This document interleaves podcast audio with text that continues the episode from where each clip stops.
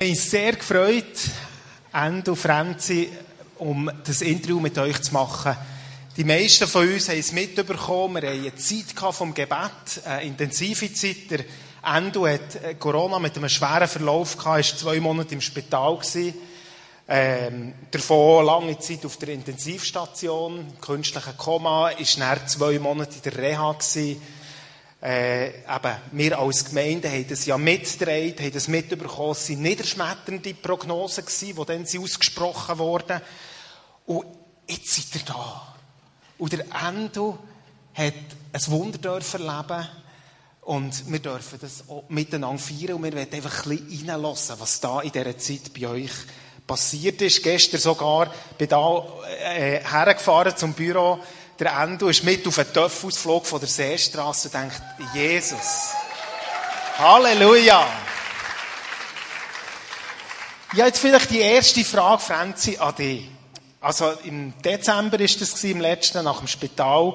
Eintritt der Situation hat sich ja verschlechtert, fast so von Tag zu Tag. Ich kann mich noch erinnern, dass es wie eine Aussage gegeben hat, auch von Pflegenden oder von Ärzten, ähm, dass es jetzt wirklich von oben noch irgendein übernatürliches Eingreifen braucht, dass der Endo überlebt. Franzi, kannst du uns ein bisschen erzählen, wie du die ersten Tage da im Spital erlebt hast? Ja, also Anfang war es so, dass, dass wir gar nicht gemerkt haben, wie ernst das ist. Der äh, Mann, diese Brüder, hat ihn äh, zum Arzt gefahren, in eine, in eine Nachkontrolle. Und dann hat er mir angerufen und gesagt, ich bringe ihn gar nicht mehr heim. Sie haben ihn ins Spital gebracht. Und ja, wir haben ihn dann dürfen besuchen, jeden Tag eine Stunde. Und dort haben wir wie gedacht, ja, jetzt, jetzt geht es bergauf, oder? Jetzt kommt es wieder gut. Und es ist dann ähm, alles anderes gekommen, wo man eigentlich nicht daran denkt oder nicht daran denken Und es hat dann so seinen Lauf genommen. Es sind auch noch Sachen dazugekommen. Und ähm, am Weihnachtstag hat dann, dann müssen in die Narkose, also in die künstliche Beatmung, ähm, gelegt werden. Und das hat neun Tage gedauert. Und dann haben sie ihn wieder zurücknehmen also dass er selber wieder atmen kann. Und die Entzündungswerte waren so schlecht, dass sie nach zwei Tagen das wieder müssen rückgängig machen also wieder beatmen. Und sie hat gesagt, das dürften wir gar nicht machen eigentlich, das wäre gar nicht gut. Aber die Entzündungswerte waren so schlecht und ähm, eine Lungenspiegelung und so, das kann man auch nur machen mit einer, mit einer Vollnarkose. Und ja, wir waren dann wie ausgeliefert gewesen. Der Andi hat ja gar nicht mehr wirklich viel mitbekommen, auch wenn er wie da war mit all diesen Medis. Ähm, ja, kannst du dich ja nicht mehr so fest erinnern eigentlich an die Zeit. Ja, und ja, dann ist nach der zweiten Narkose oder nach der Beatmung, während dieser Beatmung, ähm, ja, ist es immer schlechter gegangen. Und wir haben eigentlich auf die Ergebnisse gewartet von der Untersuchung und die Auswertungen von diesen Labor. Und dann ähm, habe ich mit der leitenden Ärztin äh, wirklich eine Stunde lang sie mit mir die Krankengeschichte durchgegangen und hat dann gesagt, jetzt haben sie alles gemacht, was sie können, medizinisch. Und jetzt äh, müssen wir Hilfe von oben haben. Er, sie hat gesagt, der Andi kämpft sehr, das sehen sie, sonst wäre er eigentlich nicht mehr da.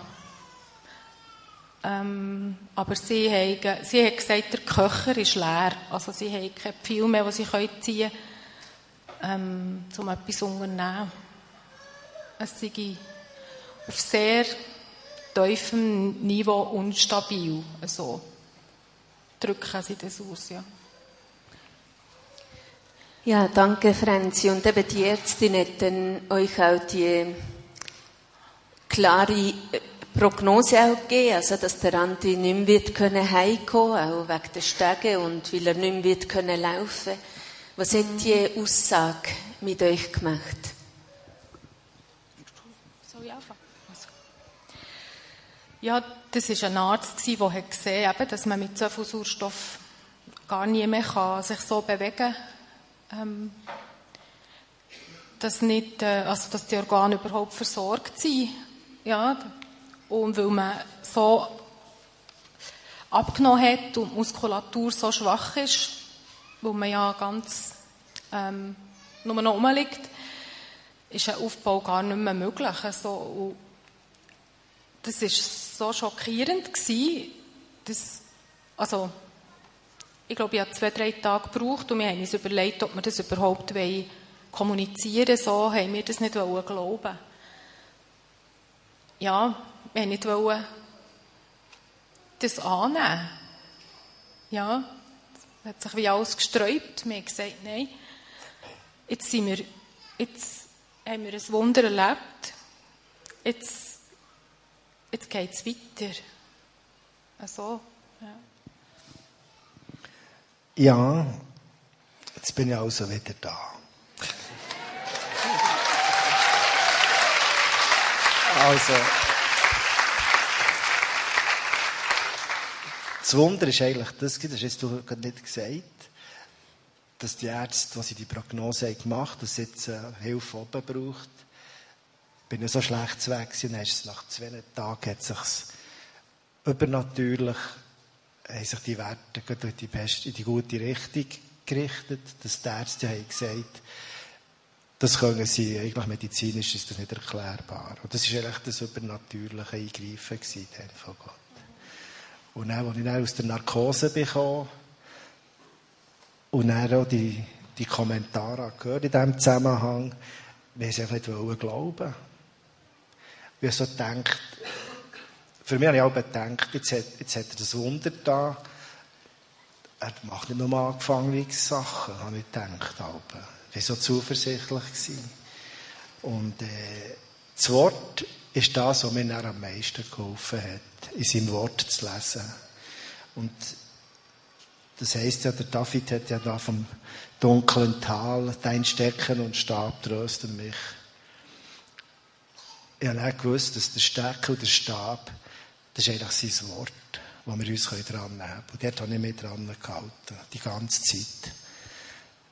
Nur an dem, sein Wort gelesen und vor allem ja viel gelost.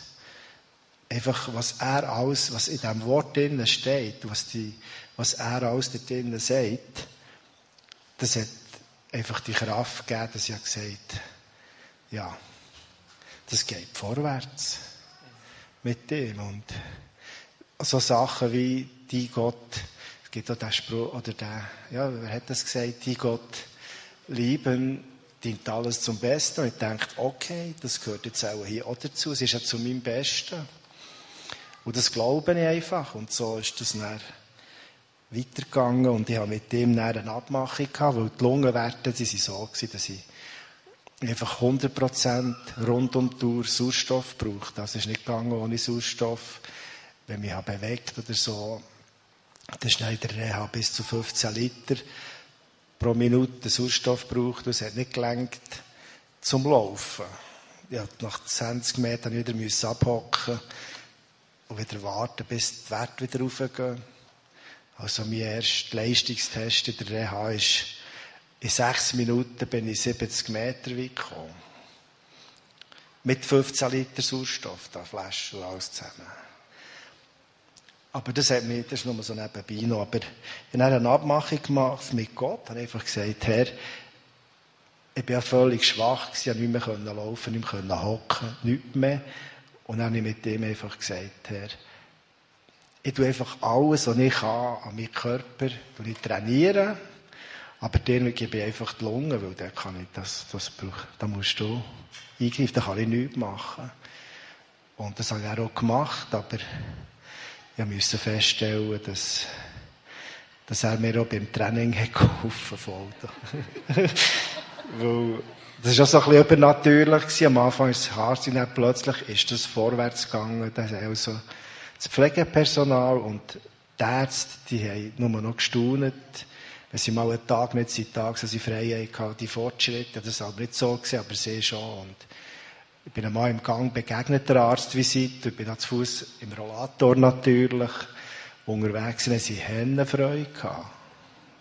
Und das muss ich schon sagen, man ist wirklich in einem wunderbaren Land mit einer, mit einer medizinischen Versorgung und Leuten, die dort arbeiten, alle Achtung vor denen. Alle, ja. Ja.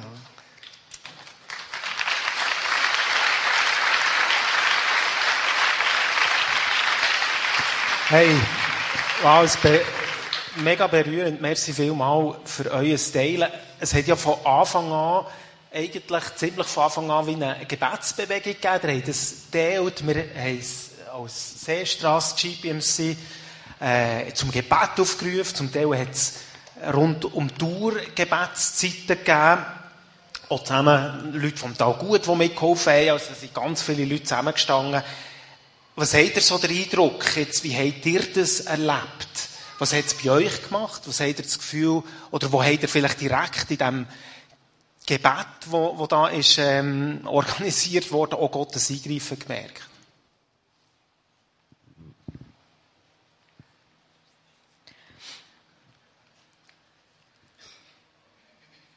Es war extrem ermutigend. Gewesen und aus ganz vielfältig, äh, also unglaublich, habe ich gestaunt. Ich habe Päckchen bekommen von Leuten, die ich nicht kenne, Blumen, ähm, Worte im richtigen Moment, die sich auch wie haben zusammengefügt manchmal mehrmals die gleichen. Ähm, ich habe die ganze Zeit eine Kraft gespürt, das einfach können zu machen. Ich habe einfach gewusst, ich, das geht, das, ich bekomme die Kraft.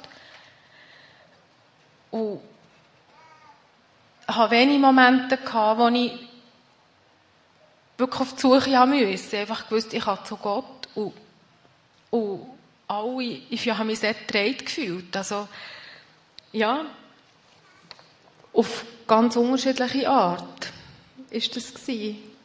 Ähm,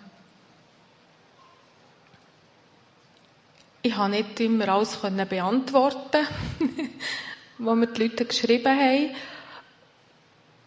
Aber es ist ähm, alles hat so viel Kraft gehabt. Man nimmt dann so einen Vers, den man bekommt, oder eine Zusage und sagt, das ist wahr. Das nehme ich. Und ich spreche ein Leben aus. Und einfach, ja, man hätte echt so viel können nehmen Und man kann nicht genug einander ermutigen in allen Situationen. Egal wie es rauskommt am Schluss. Wir, wir müssen einfach ermutigend bleiben. Ich habe gemerkt, es war mein Kampf um Ermutigung oder Entmutigung. Einfach auch nicht aufzugeben. Ja. Ja, für mich, ich war dann ja nicht dabei. Gewesen. ich bin dann irgendwie, ich habe nicht, ich habe nicht keine Nahtoderscheinung oder so in diesem Zusammenhang. Dann. Aber das Franzi hat mir dann erzählt, dass das genau in dieser Zeit, wo er, oder er ist total eingestanden dann in dieser schwierigen Zeit, dass das wirklich genau in dem Moment auch die Änderung hat verursacht. Das ist wirklich eindrücklich. Was das Franzi mir das hat erzählt als er, so, dass ihr das gemacht habt und dass da so ein Gebet war. Es ist also für mich als erster Gedanke war, das hast du jetzt absolut nicht verdient. Ich war richtig fast ein bisschen beschämt gewesen, dass, dass man das hat gemacht für mich. Irgendwie, das ist noch so speziell. Ich habe an alle anderen Kranken denkt, die schon lange krank sind, die sind mir alle durch den Kopf gekommen. Und die, die, die sind immer noch krank. Und ich jetzt da dürfen wieder rauskommen. Aber zu allem ist natürlich eine, eine tiefe Freude in mir aufgekommen, dass Gott so wirkt und dass sogar Leute für Leute beten, die sie gar nicht kennen. Das, habe ich so das Gefühl bekommen, das muss in der unsichtbaren Welt auch eine Kraft haben, dass sogar Menschen für Menschen beten, die sie nicht kennen. Das ist mir dann so tief gegangen. Und auch eine grosse Dankbarkeit an euch alle einfach, ja, dass, das, dass ihr das habt gemacht habt. Es war wirklich rund um die Tour abgedeckt, so, wie du hast gesagt. Merci vielmals, noch einmal hier. Und natürlich Gott alle Ehre, aber er braucht uns, für die Sachen zu machen, ja. Uns.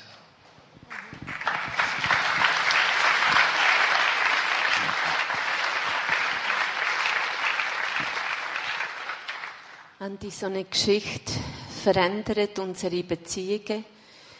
Sie prägt unsere Beziehungen, Beziehung zu Gott, Beziehung zu deiner Frau, zu den Menschen, die dir nachstehen. Was ist für dich am prägnantesten in diesen Beziehungen?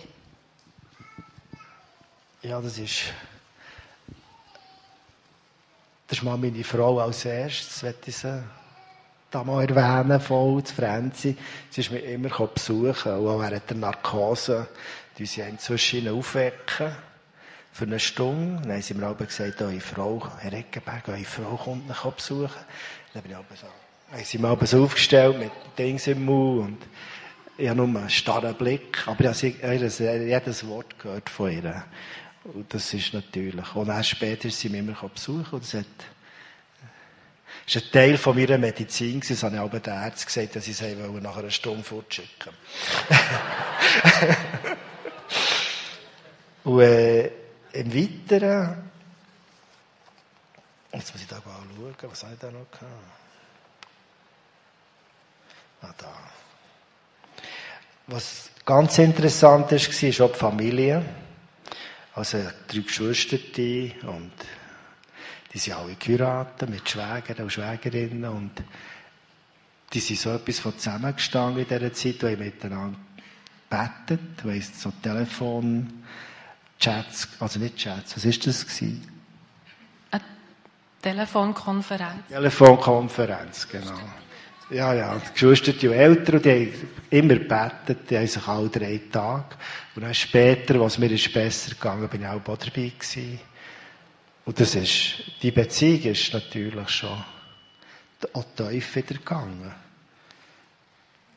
Und jetzt tut sich das da gegen falsch zusammenlegen.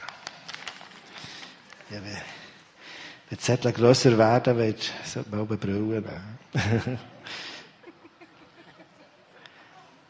mhm. Ja, das war das.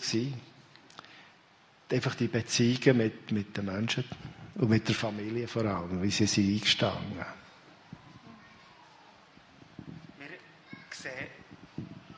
sehen in der Bibel immer wieder, wenn Leute Gott erlebt haben, dass sie immer einen Namen gegeben haben.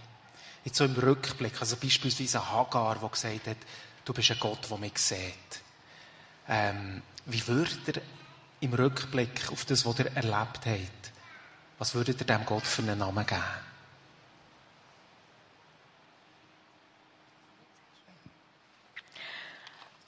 Ähm, ich bin mal die Namen von Gott alle durchlesen und habe viele Namen gefunden. Also Wahrheit, aber einfach mein Gott, Elohai, ist, ähm, heisst mein Gott, aber auch unser Gott. Es ist ja unser, auch der Gott von uns. Oder von uns. Und dort drin ist ganz, ganz, ganz viel. Äh, ich kann es nicht mit einem Namen sagen. Es geht nicht. Er hat ja eben auch viele Namen. Aber wenn man einmal mit diesem Namen hat lernen kennen, dass er mich eben sieht oder versorgt oder dann gibt es einem so eine tiefe Bestätigung, dass er so ist. Wir haben ihn so lernen kennen. Und dann dürfen wir dann nicht mehr dort wieder anfangen zu zweifeln. Ähm, und sagen, ja, versorgt er mich wirklich? Oder Seht ihr mich wirklich? Das ist näher so. Ja. Für mich, wenn ich so einen Namen müsste, geben, ist es einfach Gott vom Vertrauen. Ich kann auf ihn vertrauen. Das habe ich einfach die ganze Zeit gespürt. Und ja, wirklich das, das Vertrauen, das er uns gegenüber gibt, auch gemerkt. Ja, und es ist schon noch ein Gott, der heilt. Das ist natürlich jetzt in meiner Situation ein Name, der klar ist in dem Sinn. Ja. Ja. Aber wirklich das Wichtigste, was ich erlebt habe, oder was mir wirklich hat, und ich muss sagen, ist einfach, dass es sein Wort ist, das uns eigentlich durchträgt, in allem. Wenn wir sein Wort haben, wenn wir das lesen, wenn wir uns das wirklich in uns innen an die Wänge vom Herz schreiben, ja, dann, das ist das, was ich wirklich mitnehmen kann aus dieser Zeit. Und das werde ich natürlich in Zukunft auch so machen, ja. Ja, merci. Ja, und wir bleiben ja im Gebet dran. Und wenn es gibt so eine Gebetsanliegen, wo ihr gerade so hättet, wo ihr merkt, da, wenn wir dranbleiben, da wären wir dankbar, wenn wir Schulterschluss machen dort drinnen. Was wäre so etwas? Sicher darf man beten, dass die Heilung noch ganz vollständig wird. Dass auch wieder bei Anstrengung, also, ja, dass für Andi auch wieder alles möglich ist bei Anstrengung. Das ist mega schön, wenn das passiert. Aber, ähm, schlussendlich ist es ja, ähm, also, dass, dass, wir überhaupt beten und wie dass wir beten und dass wir füreinander beten. Es geht ja gar nicht um uns, sondern was wir haben bekommen, dass wir das so weitergeben. Es ist ein Gebet, dass wir mehr beten. Also, ja, dass wir Gott mehr suchen ihn mehr lernen kennen und mit allen seinen Namen. Ja.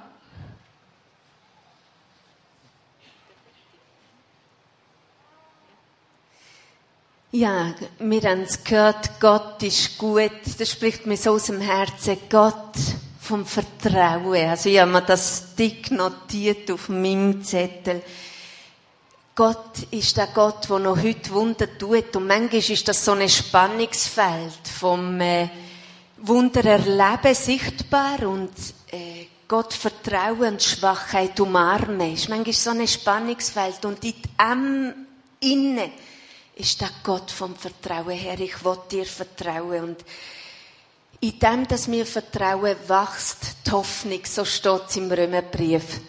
Und wir werden heute noch eine Ministry-Zeit haben. Wir als Gemeinde miteinander hinten das anbieten, weil wir glauben daran, dass Gott noch heute möchte äh, Wunder tun, will wirken.